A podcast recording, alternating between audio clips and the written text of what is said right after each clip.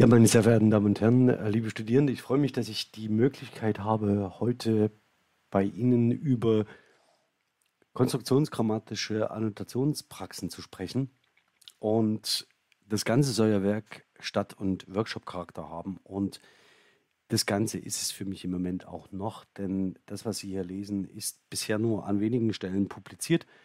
Und ich hätte gern mehr Zeit, das in ein Buch zu gießen. Allerdings muss das noch etwas auf sich warten und möglicherweise entsteht die ein oder andere Publikation, bevor ich das in äh, Gänze ähm, zu Papier gebracht habe. Aber nichtsdestotrotz, das macht es ja interessant und spannend. Es soll heute um den im Zentrum um den Satz gehen.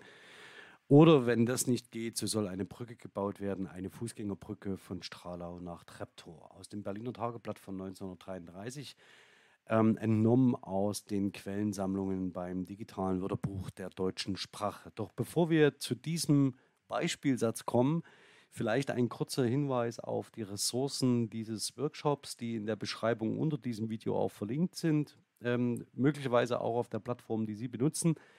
Die Präsentation ist ähm, unter bit.ly slash gls underscore Vorträge ähm, erreichbar. Ähm, das, was Sie heute oder was ich Ihnen heute zeige und worüber wir heute diskutieren können, ist unter dem ähm, Tag Bedeutungsformpaar äh, und auf äh, unserem Blog publiziert. Äh, hinweisen möchte ich Sie auf die semantischen Rollen, die Sie bitte jetzt schon während des Vortrags ähm, äh, sich äh, äh, ziehen können und schon einen Blick darauf werfen und auch dazu möchte ich ermuntern, schlussendlich ähm, zu einem Blick in das Übungsmaterial, das ich Ihnen zur Verfügung gestellt habe. Bevor ich zu den Annotationspraxen komme, muss ich ein paar Worte über die Prämissen einer gebrauchsbasierten Konstruktionsgrammatik verlieren, denn viele der Entscheidungen in der Annotation rühren unmittelbar daher, dass wir mit der Konstruktionsgrammatik auf den Füßen der kognitiven Grammatik und der kognitiven Linguistik stehen und was es damit auf sich hat, möchte ich im Folgenden entwerfen. Wenn ich Publikationen empfehlen darf zur Einführung, dann möglicherweise die Einführung von Alexander Ziem und mir, die hoffentlich noch 2022 in einer deutlich erweiterten und aktualisierten Auflage erscheinen wird. Und daneben ist immer ein Blick wert das Oxford Handbook of Construction Grammar, in dem zentrale Positionen der Konstruktionsgrammatik zusammengefasst sind. Wenn Sie sich aktuell informieren wollen, dann hier drei exemplarische Studien äh, von Dagobert Höllein, ähm, von Marie-Louise Merten äh, von 2019. Höllein habe ich hier äh, stellvertretend gewählt für eine ähm, Schule, die Valenz- und Konstruktionsgrammatik zusammendenkt, aber eher von der Valenzgrammatik her kommt. Das ist eine äh, Perspektive, die zum Beispiel auch Klaus Welke in seiner Einführung in die Konstruktionsgrammatik vorschlägt. Ist nicht so ganz meins, aber ähm, äh, ein interessanter Denkansatz. Ähm, und wenn Sie sich aktuell über die Konstruktionsgrammatik in der gebrauchsbasierten Form äh, einlesen wollen, empfehle ich von L. Goldberg Explain Me This von 2019. Also auch nicht mehr so ganz taufrisch, aber zwei Jahre alt. Ähm, hier geht es vor allen Dingen um die Kreativität und die Produktivität von Konstruktionen, wie man das erklären kann. Ähm, ich werde hauptsächlich, wenn ich mich auf die gebrauchsbasierte Konstruktionsgrammatik konzentriere, aus diesem ähm, Band zitieren. Zu den Prämissen ganz schnell. Sprachgebrauchsbasiertheit bedeutet nicht, dass man sich äh, tatsächlich sprachliche Realisierungen für die Analyse herannimmt, sondern dass die ganze Modellierung selbst davon ausgeht, dass wir Bedeutung und Sprachwissensstrukturen aus dem Gebrauch erwerben. Also das heißt, jeder für sich individuell Kategorisierungen vornimmt und aus dem, was er hört und selbst produziert, selbst individuelle Kategorisierungsprozesse anschiebt. Das Ganze ist nicht so neu, wie es klingt, ist im Wesentlichen bei Hermann Paul bereits schon vorgedacht und Meaning is Use erinnert äh, nicht gerade eben wenig an ähm, Wittgenstein. Ähm, Karl Bühlers Origo- und Organmodell spielen ebenfalls eine Rolle. Das heißt, hier äh, schöpft die kognitive Linguistik aus der reichhaltigen linguistischen Tradition, indem sie zum Beispiel ähm, davon ausgeht, dass wir Sprache als Artefakt erwerben und sie uns nicht angeboren ist. Dieser Ansatz ist mit den Arbeiten von Michael Tomasello verbunden und das zentrale Konzept von ihm ist Joint Attention. Ähm, dazu werden wir äh, an späterer Stelle möglicherweise noch einmal kommen. Ich möchte es jetzt nur einmal adressieren und weitergehen. Wenn Sie Fragen haben, fragen Sie bitte dann dazu. Das nächste ist das Embodiment, dass unsere wesentlichen Erfahrungen körperlicher Art sind und die ganz zentral auf die Art und Weise wirken, wie wir ähm, den Raum um uns herum konzeptualisieren und wie wir lernen. Wenn wir uns auf Sprache konzentrieren, ist damit vor allen Dingen auch gemeint, dass Sprachwissen, egal wie wir es konzeptualisieren, an physische Realitäten rückgebunden ist, nämlich zum Beispiel ein Organ wie ein Gehirn brauchen und seine neuronalen Strukturen. Und zum anderen, das sehen Sie hier, mein Art, meine Artikulationsorgane, meine Rezeptionsorgane äh, sind alle physischer Art. Und das heißt, dass wir Sprache nicht losgelöst vom menschlichen Körper betrachten dürfen, sondern ähm, sehr wohl darauf achten sollten, ähm, wie er in Sprachproduktion, Sprachwissensrepräsentation und äh, Sprachrezeption eingebunden ist. Dann äh, eines der zentralen ähm, Denkmodelle der kognitiven Linguistik, das sogenannte Entrenchment. Je häufiger wir eine bestimmte sprachliche Struktur verwenden, umso leichter können wir darauf zugreifen. Ähm, das Ganze verbunden mit dem sogenannten Happy Learning, das heißt äh, die Verstärkung neuronaler Strukturen, je häufiger sie ähm, äh, befahren werden. Ähm, die sogenannte Trampelpfad-Metapher, die damit einhergeht, ist eine Metapher, um es ganz klar zu sagen. Wir werden, ich werde an anderer Stelle immer wieder darauf hinweisen, an welcher Stelle wir Metaphern für die Modellierung von Sprachwissen ausbeuten. Kategorisierung, prototypisch nach den Arbeiten von Eleanor Roche ähm, ist für mich deshalb zentral, weil das auf die Kategorien Bildung und vor allen Dingen auf das sogenannte Inheritance-Modell der Konstruktionsgrammatik äh, rückschlägt. Ähm, dazu werde ich an, späterer Stelle noch kommen, denn es, so unterscheiden sich die unifikationsbasierten Ansätze und die sprachgebrauchsbasierten Ansätze ähm, sehr deutlich voneinander.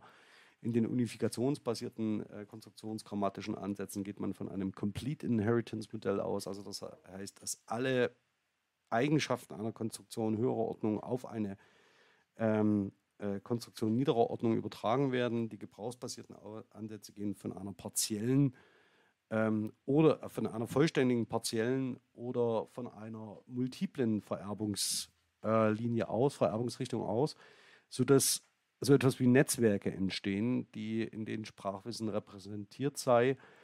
Ähm, und der Begriff, der damit verbunden ist, der des Konstruktikons, dazu werde ich gleich kommen.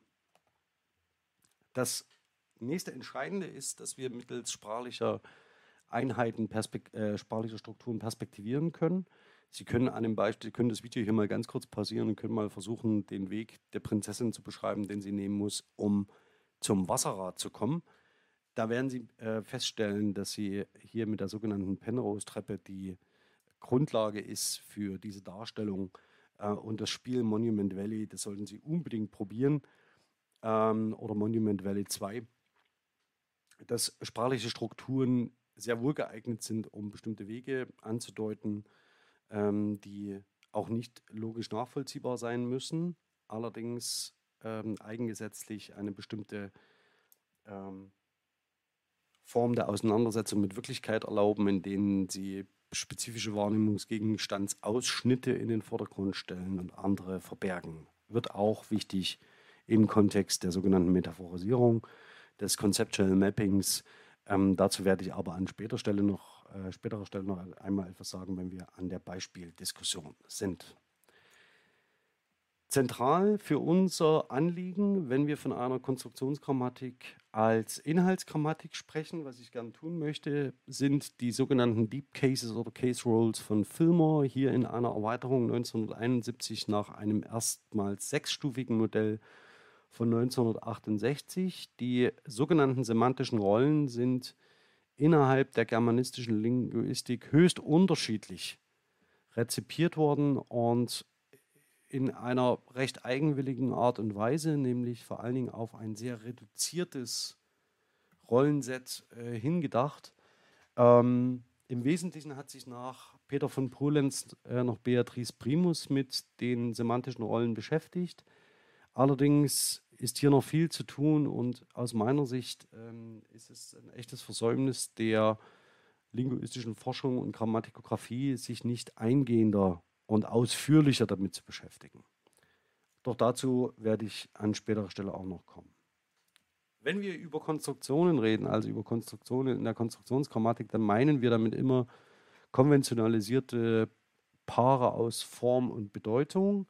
Ähm, das Zitat von 2019 von Goldberg habe ich deswegen aus zwei Gründen herausgesucht, nämlich einmal geht es mir um die Übersetzung von Form-Bedeutungspaar im Deutschen, ähm, die direkt äh, eine Direktübersetzung aus dem Englischen zu sein scheint. Das Ganze ist insofern verwunderlich, weil wenn wir über die vor allen Dingen die Bedeutung von sprachlichen Strukturen reden, müssten wir eigentlich über Bedeutungsformpaare reden. Das ist eine Kleinigkeit, die aber in, für die Annotation sprachlicher Strukturen ähm, tatsächlich eine große Rolle spielt. Denn wenn wir implizit von der Form ausgehen, dann beschreiben wir natürlich auch formale Zusammenhänge von Sprache. Das machen andere äh, äh, funktionale äh, Grammatikmodelle auch. Das Interessante ist, dass die Konstruktionsgrammatik von der Bedeutung her blicken kann. Und dass dieser korrigiert, dieses Korrektiv, dieser Blick, ähm, die konstruktionsgrammatischen ähm, äh, Studien und ähm, Sprachwissensmodelle auszeichnen sollte, diese auch tut. Allerdings muss man bereits in so einer Bezeichnung ähm, hier den Alternativvorschlag des äh, Bedeutungsformpaars unterbreiten, damit man dem auch Rechnung trägt. Ähm, des Weiteren beschränkt sich Goldberg auf die sogenannten grammatischen Konstruktionen. Das sind Konstruktionen bis zur Periphrasen, also bis zur Satzgrenze. Ähm, sie tut es deshalb, weil sie zum Beispiel Aussagenkomplexe, Diskurstopoi und so weiter und so fort, bis hin zu Textsorten, wenn man so will, nicht mit dem Begriff der Konstruktion belegt, obgleich die Konstruktionsgrammatik postuliert, alle Formen, allen Sprachwissens als vernetztes Wissen im Sinne eines Konstruktikons durch Konstruktionen zu beschreiben. Ähm, das Ganze kann arbeitspraktischer Natur sein, allerdings steht hier noch viel einzulösen und es kann durchaus geschickt sein, von grammatischen Konstruktionen ähm, zu sprechen, um den, die Komplexität des Gegenstandes nicht zu schnell äh, zu steigern. Ja, ein paar Beispiele, die unter einen solchen Konstruktionsbegriff fallen. Sie sehen hier, ich habe hier bereits schon ähm, die Bezeichnungen für die Konstruktion über die Bedeutung motiviert, nicht mehr über die Form. So ist die Transferkonstruktion, die ich hier ausweise mit teilweise offenen Slots, sehen Sie hier, also X schenkt Y ein Buch. Ähm, in den gebrauchsbasierten Studien, zum Beispiel von Goldberg, wird diese Konstruktion als die Transitivkonstruktion beziehungsweise als Doppelobjektkonstruktion bezeichnet. Und ich würde Ihnen ähm, sehr gern zeigen, was daran das Problem ist und Ihnen eine Alternative unterbreiten, die wir dann gemeinsam üben. Und das Zweite, was zentral ist, ist die Auffassung davon, dass Sprachwissen vernetzt zu denken ist. Und äh, das hat sich eingebürgert, darüber ein sogenanntes Lexikon-Grammatik-Kontinuum ähm, zu sprechen, wobei davon auszugehen ist, dass auf der einen Seite das Lexikon das Sprachwissen mit dem höchsten Maß an Irregularität ist, also dass man lernen muss, während das Gram die Grammatik sozusagen den schematischen Pol darstellt.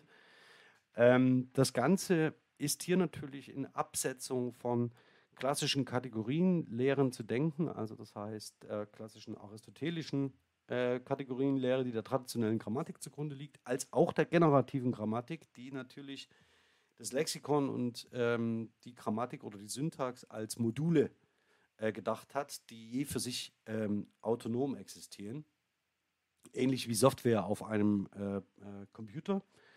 Und die Konstruktionsgrammatik geht davon aus, dass es eben diese Differenzierung nicht mehr gibt. Ähm, und dies bezeichnet das mit dem Begriff des Konstruktikons. Ähm, und sage ich das jetzt schon? Ich gehe nochmal ganz kurz zurück. Ja, weil wir über Metaphern gesprochen haben. Goldberg spricht vom Konstruktikon als Netzwerk. Ähm, sehen wir, wir haben den Trampelpfad über Entrenchment, wir haben das Netzwerk von Konstruktionen und ich möchte nur darauf hinweisen, dass das, diese Metaphern selbst wiederum ähm, bestimmte ähm, Prämissen ähm, ausbuchstabieren, die zu der Ideenlehre einer Grammatikografie gehören. Ähm, Sie sehen andere Metaphern, die produktiv werden in diesem Kontext. Ich denke nicht, dass das Netzwerk uns dabei helfen wird, zum Beispiel varietätenlinguistische Aspekte zu erklären. Denn hier müssten wir eher von Lehren oder Schichten ausgehen in einem ähm, wie auch immer gearteten Verbund von Konstruktionen, die unser Sprachwissen repräsentieren. Und eine Diskussion ist ziemlich interessant, höchst spekulativ, aber dennoch ähm, in diesem Kontext erwähnenswert, ähm, die der sogenannten Quantum Brains und der Quantenbiologie. Aber ich stecke diese zwei Begriffe nur mal ganz kurz in den Raum, da hier noch nicht davon auszugehen ist, dass wir innerhalb der nächsten zehn Jahre eine entsprechende Modellierung sehen werden. Na, vielleicht doch. Also zusammenfassend, die Prämissen einer gebrauchsbasierten Konstruktionsgrammatik sind, Sprache ist holistisch zu begreifen und zu beschreiben. Sie ist nicht angeboren, sondern sie wird als Artefakt erlernt und alles Sprachwissen inklusive seiner Struktur emergiert aus dem Gebrauch.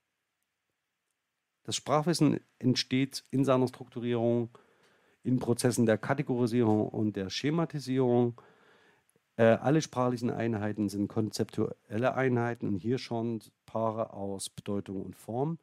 Sprachgebrauch, Spracherwerb sind an basale körperliche Erfahrungen rückgebunden und ohne unseren menschlichen Körper ähm, nicht zu denken. So, das Ganze als Basis für das, was jetzt kommt, nämlich konstruktionsgrammatische Annotationspraxen. Die sind, um es gleich vorweg zu sagen, ähm, zahlreich wie der Sand am Meer.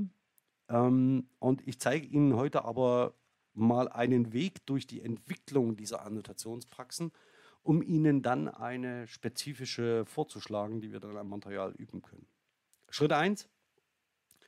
Die Konstruktion als Form- und Bedeutungspaare. Sie sehen hier eine Attribut-Wertmatrize nach Filmo 1999, die an die, Pro, äh, an die Merkmalsemantik erinnert. Das heißt, die Zuweisung von festen Kategori äh, Kategorien, äh, Kategorisierungen und festen ähm, ähm, Varianten zu Variablen, die bestimmte Entitäten einnehmen können. Sie sehen natürlich, je komplexer das Ganze wird, umso komplexer werden auch diese Wertmatrizen, die unifikationsbasiert davon ausgehen, dass das eine Element alle seine Eigenschaften auf etwas anderes überträgt. Sie sehen, das ist ein Modell, das sich noch am ehesten mit dem saussurischen Apothekerschrank vergleichen lässt ähm, und sehr systemlinguistisch gedacht ist. In der sprachgebrauchsbasierten Konstruktionsgrammatik hingegen sehen Sie hier früh Goldberg 1995 die sogenannte Ditransitivkonstruktion, also das, äh, die Konstruktion mit zwei Objekten. Interessant an diesem Modell ist folgendes. Zunächst auf der syntaktischen Ebene verwendet sie funktionale, relationale Begriffe wie Subjekt und Objekt, die ihrerseits wiederum schon Bedeutung tragen, also keine reine Formkategorie darstellen. Und auf der anderen Seite zeigt sie, dass diese Form, also diese Funktionen, Subjekt, Objekt und noch ein Objekt, aus der Semantik hervorgebracht werden, indem ich die Konstruktion diese Form ähm, äh, äh, erzwingt, um das jetzt mal so zu sagen. Und Sie sehen, dass das Rollenmodell, das sie oben vorschlägt, auf Konstruktionsbedeutungsseite, nämlich Agent, Receiver und Patient, ziemlich exakt an die Deep Cases von Fillmore erinnert. Während auf der Verbebene, das scheint so etwas zu sein wie eine Valenzangabe, die hier dahinter steht, ähm, so etwas äh, wie eine, wie das, was Michael Tomasello dann sogenannte Verbinselkonstruktionen nennen wird, äh, Paraphrasierungen und Ausbuchstabierungen dieser abstrakten äh, Deep Cases von Fillmore auf der Konstruktionsseite. und interessant ist, dass sie das Goldberg vom Begriff der die Transitivkonstruktion nur geringfügig abweicht, indem sie zum Beispiel 2019 von der sogenannten Doppelobjektkonstruktion spricht. Ähm, das Beispiel habe ich Ihnen unter diese schematische Darstellung gesetzt. Croft in der Radical Construction Grammar verzweifelt als Typologe an eben diesem Subjekt- und Objektbegriff. Mir ist absolut schleierhaft, warum er daran festgehalten hat. Ähm, aber er arbeitet sich auf über 200 Seiten exakt daran ab. interessant an seiner schematischen Darstellung der Bedeutung oder der Struktur einer Konstruktion ist, dass er von einer symbolischen Beziehung zwischen äh, Syntax und Semantik ausgeht, die sich wechselseitig bedingt. Ähm, und Sie sehen auch hier, dass äh, die syntaktische Struktur eigenwilligerweise primär gesetzt wird. Ähm, aber ich will jetzt diese diagrammatische Darstellung jetzt hier nicht ähm, überbewerten. Jedenfalls steht die syntaktische Struktur oben und die semantische Struktur unten. Und ansonsten erweitert er das Goldbergsche Modell nicht. Worauf ich aber hin wollte, ist, dass er an dieser Typologie, als, als Typologe an diesen äh, Kategorien Subjekt und Objekt verzweifelt. Ähm, das haben wir, Alexander Ziem und ich, 2013 gedacht, in einer zweiten Stufe, das Ganze muss uns ja nicht passieren, sondern wir modellieren vor allem die semantische Struktur von Konstruktionen aus und achten noch gar nicht mal so zentral auf die syntaktische Ebene. Nichtsdestotrotz haben wir uns dazu entschieden, vom Subjekt- und Objektbegriff Abstand zu nehmen und auf einen Phrasenbegriff zu setzen, also hier für die Nominalphrase. Das ist nicht sonderlich glücklich, ja, das weiß ich auch. Ähm, und man ersetzt den einen problematischen, das eine problematische Konzept durch ein anderes. Allerdings ähm, haben wir auch während der Arbeit gelernt und das Ganze ist heute schon wesentlich ausdifferenzierter. Sie sehen, dass wir die Konstruktionsbedeutung selbst über den Prädikations- und Aussagerahmen von Peter von Polenz konstruiert haben. Ähm, eine Publikation, die absolut unterschätzt ist. Ähnlich geht es mir mit der Grammatik von Ulrich Engel. Auch die ist ähm, Gold wert. Wenn Sie etwas lesen wollen, lesen Sie bitte diese beiden, die Satzsemantik und von Ulrich Engel die Grammatik der deutschen Sprache. Ähm, und ansonsten haben wir uns relativ stark an Goldberg orientiert. Sie sehen oben die semantischen Rollen Agens, Benefaktive und affiziertes Objekt nach Peter von Polenz, an dem wir uns orientierten. Danach die einfach übersetzten Verbinselkonstruktionen, die irgendwie mit dem Valenzrahmen des Verbs zusammenzuhängen scheinen.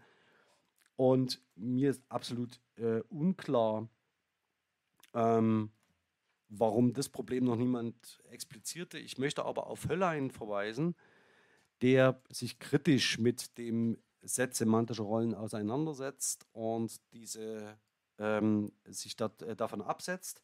Rezipieren Sie das bitte, wenn Sie eine äh, alternative Herangehensweise ähm, sich genauer ähm, anschauen wollen. Also er schreibt zum Beispiel auch, differenziert zum Beispiel äh, Präpositionalphrasen äh, deutlich stärker, als wir das tun.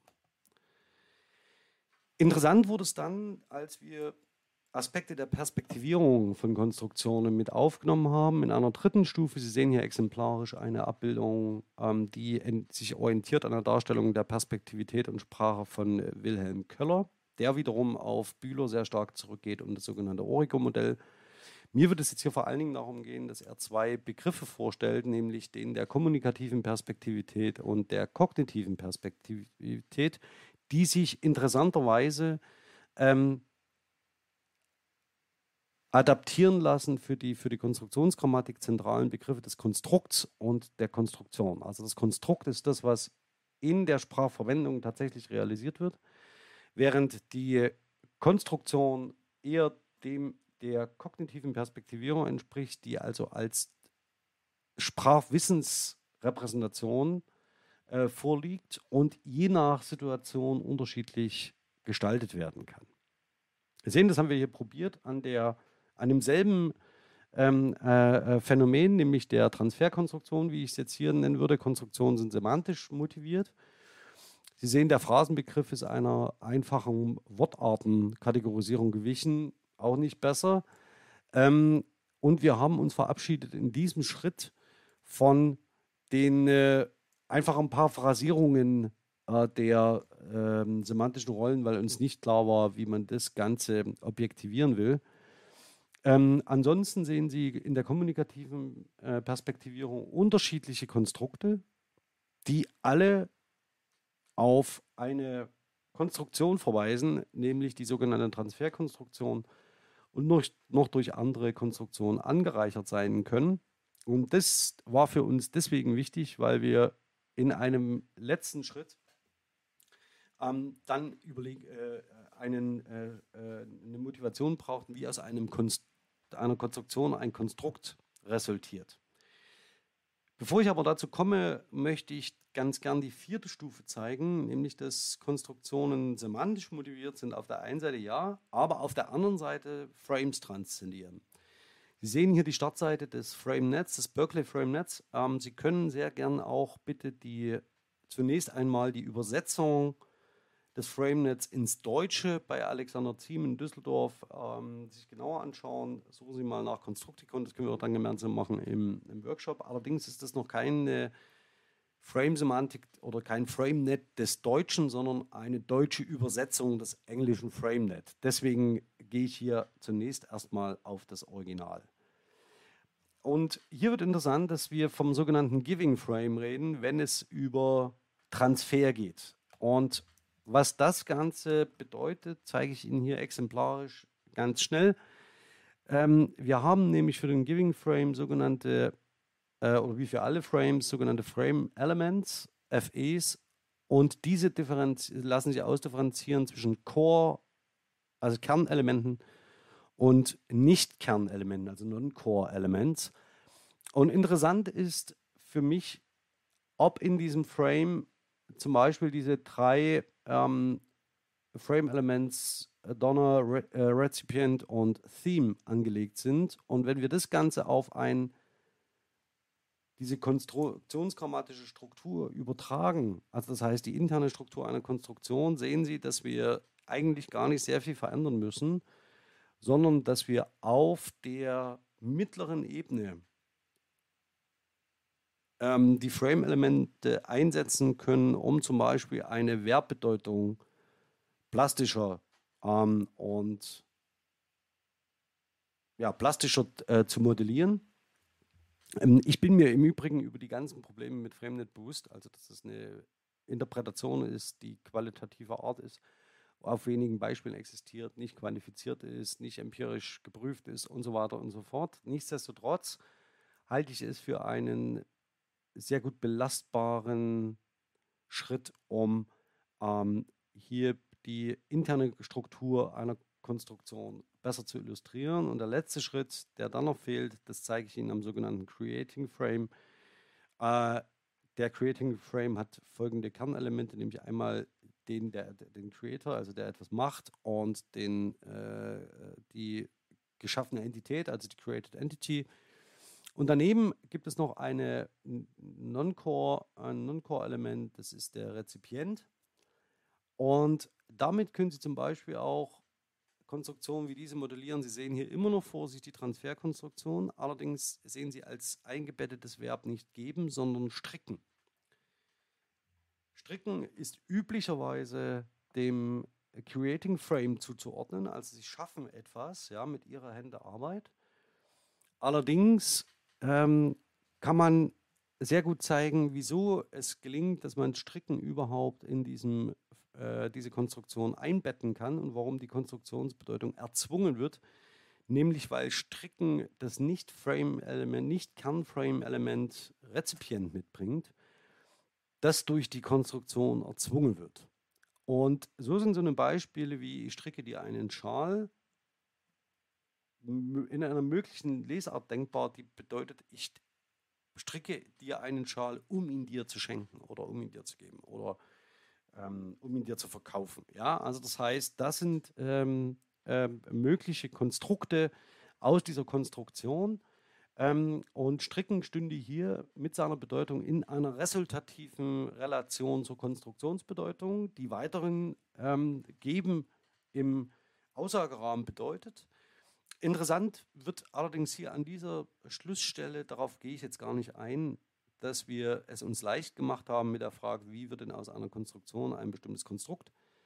Und das denken wir über die sogenannte Coordinated Group Cognition, also das ist Teil des Construals, also wie ähm, aus einer, wie eine bestimmte ähm, äh, sprachliche Realisierung gewählt wird.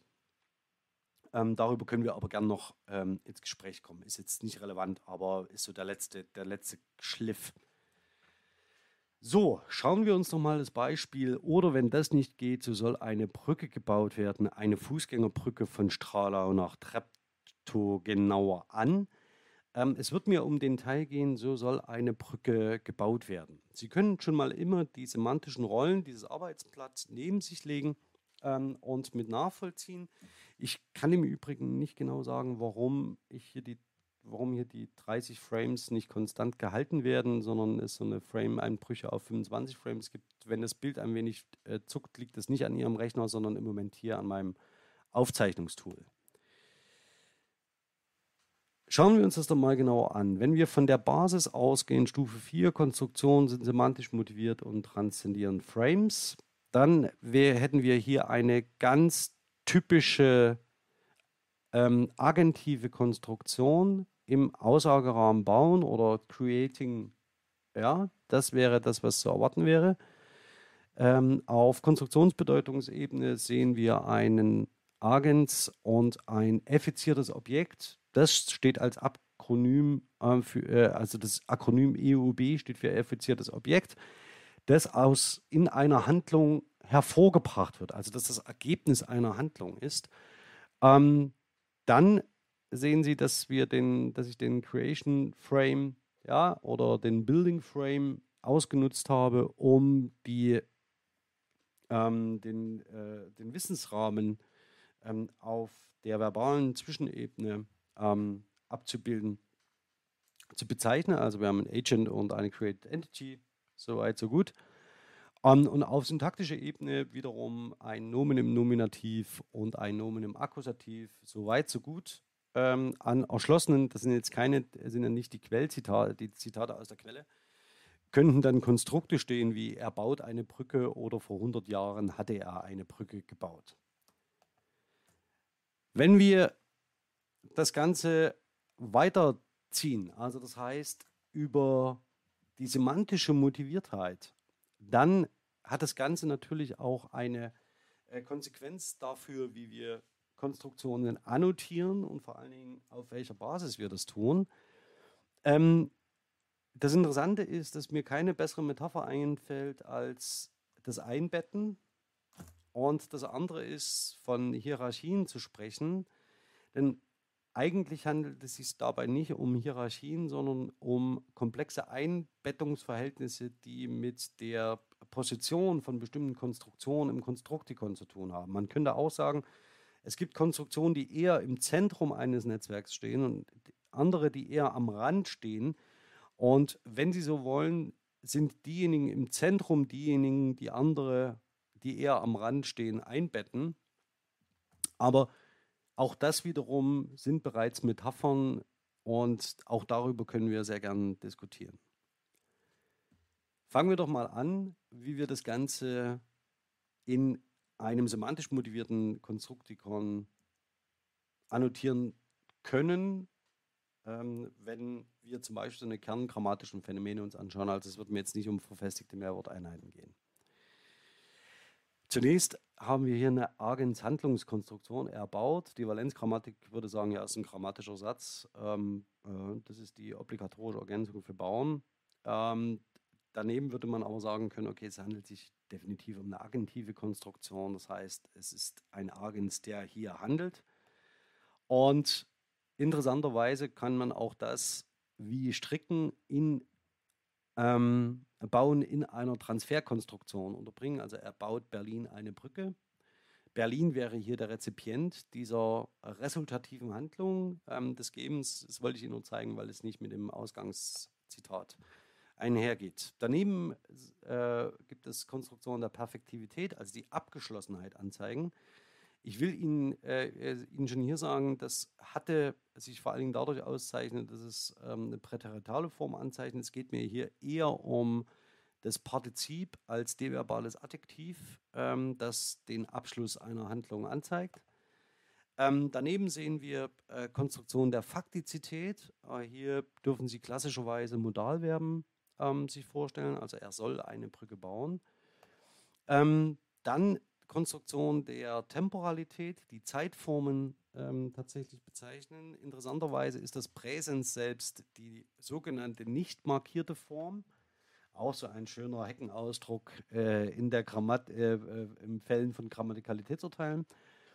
Und das zweite interessanterweise ist das Präteritum, also das sind die Präteritalformen und ob sie wollen oder nicht, ich würde postulieren, dass das die einzigen beiden Zeitformen sind, die äh, konstruktionsgrammatisch zu modellieren sind. Alle anderen lassen sich auf andere Art und Weise, zum Beispiel über Inheritance-Prozesse, ableiten. Also zwei Zeitformen, Präsens und Präteritum. Dann sogenannte Modalitätskonstruktion oder Konstruktion der Modalität. Hier das erste Beispiel eine Negation. Also das heißt, dass man die Negation als Geltungsmodifikation bezeichnet. Das ist innerhalb der äh, linguistischen Grammatikforschung jetzt nichts Neues. Ähm, und auch die Tempusdiskussion, wissen Sie, ist äh, recht vielfältig. Und das Ganze lässt sich aber natürlich nicht nur auf die äh, Negation anwenden, sondern eben auch auf alle Modalisierungen äh, über Adverbien oder Gradmodifikatoren und so weiter und so fort. Und dafür soll äh, dieses Beispiel, noch nie hat jemand eine Brücke so schnell gebaut. Und Sie sehen hier, dass Sie spezifische Konstruktionen ja noch in diese Konstruktion der Modalität einbetten können und dadurch die Gesamtaussage äh, in ein spezifisches Licht stellen. Zentral ist allerdings, dass die ähm, Kernbedeutung der eingebetteten Konstruktion nicht verändert wird. Das heißt, ähm, dass diese zusätzlichen Einbettungen in Konstruktionen höhere, also eine, äh, eines höheren Komplexitätsgrades oder eine im Netzwerk weiter innenstehende Position haben, dass die ähm, sich eben nicht mehr ähm, auf bestimmte Worteinheiten oder Satzeinheiten beziehen lassen, mit letzter Konsequenz. Ähm, können Sie mal, wenn Sie Lust haben, schauen Sie sich mal die Scopus-Diskussion im Hinblick auf Adverbien oder Negation an, die letzten 40 Jahre. Ja, da ist man keinen Schritt äh, weitergekommen in der Frage, ob sich ein Adverb auf den Satz bezieht oder eben nur auf ein Wort oder ob die Negation nur ein Wort negiert oder eben einen ganzen Satz. Ähm, aber das können wir alles in der Diskussion besprechen. Dann wird hier an diesem Modell auch deutlich, weshalb Konjunktive so eine spannende äh, Kategorie sind. Denn die stehen interessanterweise zwischen den Konstruktionen der Faktizität, der Perfektivität und der Temporalität, also eine Mischform. Und sie tragen Eigenschaften von allen drei jeweils anderen Konstruktionstypen. Und hier als Beispiel, er hätte eine Brücke gebaut, wenn er Geld gehabt hätte. Oder er würde eine Brücke bauen, also die sogenannte Würde-Ersatzform, die ähm, hier sich im Sprachgebrauch sehr stark durchsetzt. Daneben Satzmoduskonstruktion, das ist jetzt nicht mehr sehr verwunderlich. Und wenn man das Ganze jetzt, das können Sie gerne pausieren ähm, oder sich dann im Download genauer anschauen, wenn Sie sich das Ganze dann als ein Modell vorstellen, dann habe ich für Sie den Beispielsatz, er hat eine Brücke gebaut oder er baut eine Brücke hier jeweils in die unterschiedlichen Verschränkungsoptionen integriert, sodass Sie mal sehen können, was man an Annotationsmöglichkeiten in einem Satz hätte, zur Verfügung hätte, wenn man das Ganze auf die Spitze treibt. Äh, meine Lieblingsbeispiele sind übrigens die des Präsens Perfekts, Präsens Doppelperfekts, Präteritum Perfekt und Präteritum Doppelperfekt. Und ähm, was ich sehr gern verteidigen würde in einer Diskussion, ähm, die Konstruktionen mit werden, die ich nicht temporal interpretiere, sondern immer als hinsichtlich ihrer Faktizitätsmarkierung. Und es gibt zwei, eine zweite Konstruktion, die ich interessanterweise hier äh, einbauen wollen würde. Das sind nämlich die Konstruktionen mit tun. Also er tut eine Brücke bauen, ähm, hat einen ähnlich situativen Charakter wie er wird eine Brücke bauen, aber dazu sehr, sehr gern in der Diskussion. So. Interessant ist jetzt allerdings, dass ich Ihnen die ganze Zeit äh, signalisiert habe, dass ich die Konstruktion im Konstrukt, so soll eine Brücke gebaut werden, beschreibe. Das habe ich aber nicht getan. Ich habe Ihnen beschrieben, ähm, er baut eine Brücke. Und das Konstrukt, das hier steht, ist dezent ein anderes. Und ich zeige Ihnen ganz kurz, was das für Konsequenzen an dem Modell hat, was ich für Sie gerade entworfen habe. Zunächst einmal, die Satzmoduskonstruktion ist im Wesentlichen die einer Information. Ja, also das heißt, äh, wenn man es darauf runterbrechen will, temporal steht das Ganze im Präsens. Allerdings ist hier eine Faktizitätskonstruktion mit sollen am Werk. Und schlussendlich handelt es sich um eine non-agentive Konstruktion der Kommutation, also des Vorgangs, in dem es eben kein Subjekt oder äh, nee, ein Subjekt gibt es schon, aber es gibt kein Agens gibt. Ja, also das heißt, in dem kein Agens kodiert ist. Und deswegen, ach so, deswegen, das muss ich mal wegmachen, entschuldigen Sie bitte diese Folie. Ähm, und deswegen ist die ganze Konstruktion, die ich Ihnen vorher aufgebaut habe, nämlich er baut eine Brücke, eigentlich eingebettet in eine Konstruktion der Kommutation. Und die zeige ich Ihnen hier. Also das heißt, es gibt ein affiziertes Objekt, die Brücke, und es gibt einen Post-State, also das heißt einen Status, der erreicht sein wird, wenn der Vorgang abgeschlossen ist mit werden. Es soll eine Brücke gebaut werden und diese Konstruktion der Kommutation ist wiederum integriert in eine Konstruktion der Faktizität mit Sollen, die im Wesentlichen die Konstru äh, komplette Konstruktion der Kommutation einbettet. Sie sehen also, die Verhältnisse sind relativ komplex, sobald man sich auf Sprachgebrauch hin orientiert. Und ein zweites möchte ich Ihnen noch zeigen, ähm, deswegen habe ich das Beispiel auch gewählt. Üblicherweise verwenden Sie eine Brücke bauen nicht in diesem konkreten Kontext. Der wird hier besonders schön deutlich, denn es wird neben dem Frame des Buildings, also das heißt, dass eine Entität kreiert wird, hier noch der Frame Roadways angesprochen, nämlich dass damit eine Verkehrsbahn bezeichnet ist, die einen Anfangs- und einen Endpunkt hat, also Source and Goal. Gehe nochmal ganz kurz zurück, denn diese beiden sind hier in von Stralau nach Treptow kodiert und damit wird genau nicht nur der Frame Building, sondern auch noch der Frame Roadways hier adressiert in einem sehr, sehr schönen Beispiel. Und weshalb tue ich das?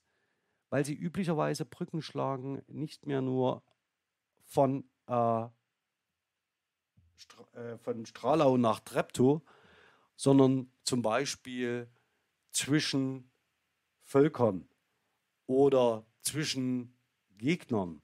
Oder jemand schlägt eine Brücke, das war mein Ursprungszitat und das werden wir auch gleich üben, äh, mit klaren Worten schlägt Tillich eine Brücke von der Macht zum Volk. Und dieses Übungsbeispiel schauen wir uns genauer an, weil da können Sie natürlich die sprachlichen Strukturen frame-semantisch und konstruktionsgrammatisch noch beschreiben. Allerdings ist in diesem Kontext eine Brücke schlagen bereits eine verfestigte Mehrworteinheit, die für so etwas steht wie äh, eine kommunikative Beziehung anbahnen und ebenfalls eben in dieser Konstruktion zu beschreiben wäre. Und das können Sie über eine Valenzgrammatik nicht mehr leisten. Das funktioniert nicht mehr. Vielleicht ganz kurz zusammenfassend. Konstruktionen sind Bedeutungsformpaare.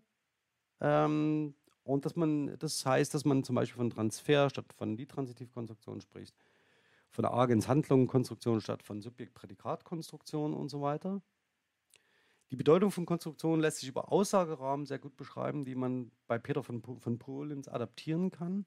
Und sie zeichnen sich durch eine spezifische kognitive äh, Perspektivität aus. Dann wiederum die aus meiner Sicht immer noch nicht glückliche Metapher des wechselseitigen Einbettens von niederen Abstrakt äh, von Konstruktionen niederen Abstraktionsgrades und so weiter und so fort. Ich würde immer sagen, dass Konstruktionen auch in diesen Einbettungsverhältnissen, wenn sie sich analytisch teilen, unterteilen lassen, Gestaltcharakter haben. Also diese Einbettungen erfolgen nicht ad hoc, sondern sind selbst wiederum entrenched und haben selbst Konstruktionsstatus. Allerdings würde ich immer davon, äh, oder um das zusammenzufassen, würde ich ein Konstruktikon immer semantisch motivieren ähm, und dabei auch zeigen, wie eng sich Konstruktionsgrammatik und Frame-Semantik äh, zueinander sind. Also, das soll es vom Input her gewesen sein. 45 Minuten sollte ich ungefähr sprechen. Ich würde Sie jetzt bitten, dass Sie sich die semantischen Rollen zurechtlegen und vor allen Dingen das Übungsmaterial im äh, Pad. Denn da wird es mir vor allen Dingen nochmal um die metaphorische Übertragung der Konstruktion eine Brücke bauen ähm, gehen, die dann nochmal eine ganz andere Dimension und nochmal eine ganz andere Qualität erhält. In diesem Sinne bin ich gespannt auf Ihre Fragen, das sich jetzt anschließende Gespräch und hoffe, dass ich Ihnen einen Einblick geben konnte in eine ja, Annotationspraxis äh, innerhalb der Konstruktionsgrammatik.